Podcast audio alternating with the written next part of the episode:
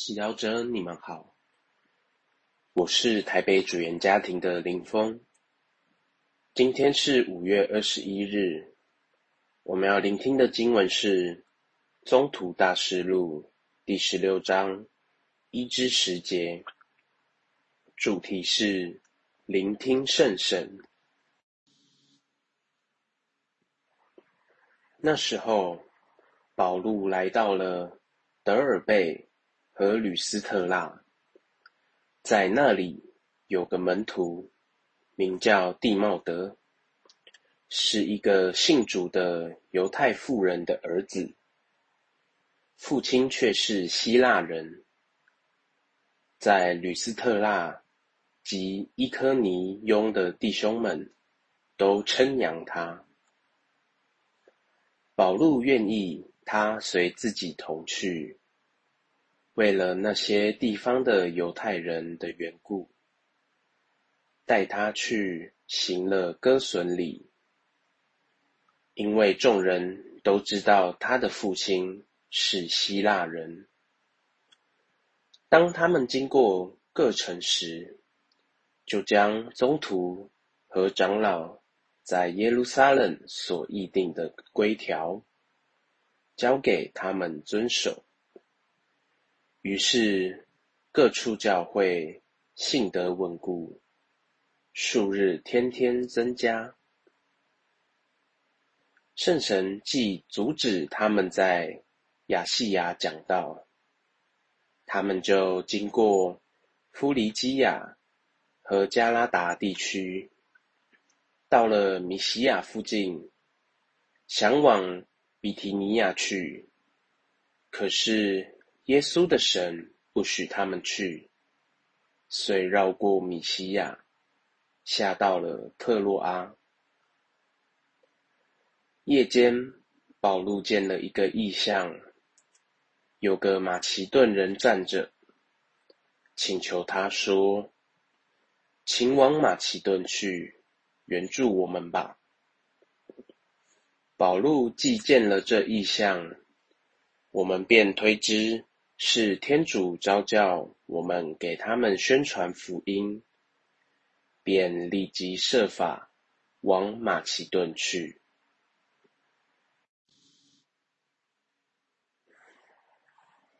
世经小帮手，在今天的读经中，我们看到初期教会生机蓬勃，保禄带着年轻的地茂德。到各城福船，从事牧林的工作。因他们的工作，各处教会的信德更加稳固，数目天天增加。读到这样的情景，也许有些人会羡慕当时的教会，也对现今的教会感到遗憾。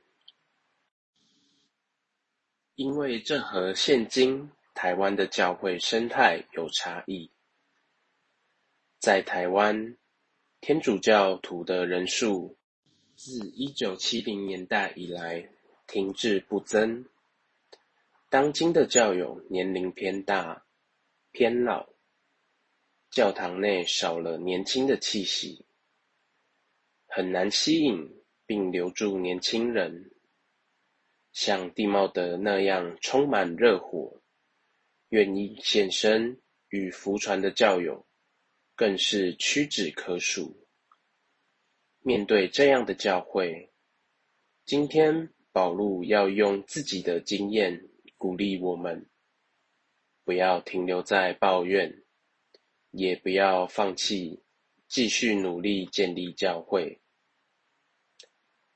保禄的福传旅程。并不一帆风顺。起初，圣神阻止他在亚细亚讲道，逼迫他转移路径，经过弗里基亚和加拉达地区，到了米西亚附近。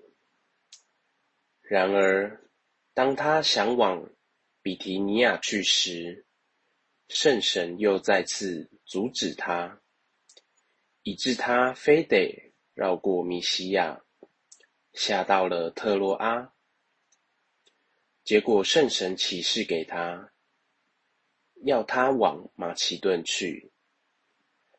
在这种种挑战和阻碍中，保禄没有因为遇到困难，被动的接受命运，放弃福传。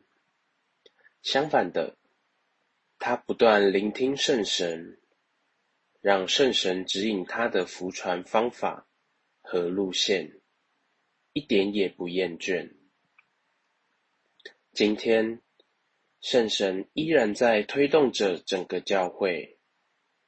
如果我们过去的福传方式不再见效，就让我们不要畏惧麻烦，虔诚的祈祷，并谦虚的聆听当代的年轻人，让圣神告诉我们如何在这个时代有效的建立教会。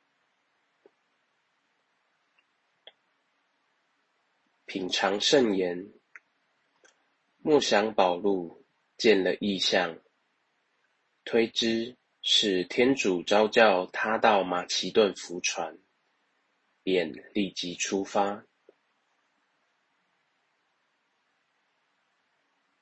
活出圣言，相信圣神会给你灵感，以创意、简单、具体的方式向身边的人福传。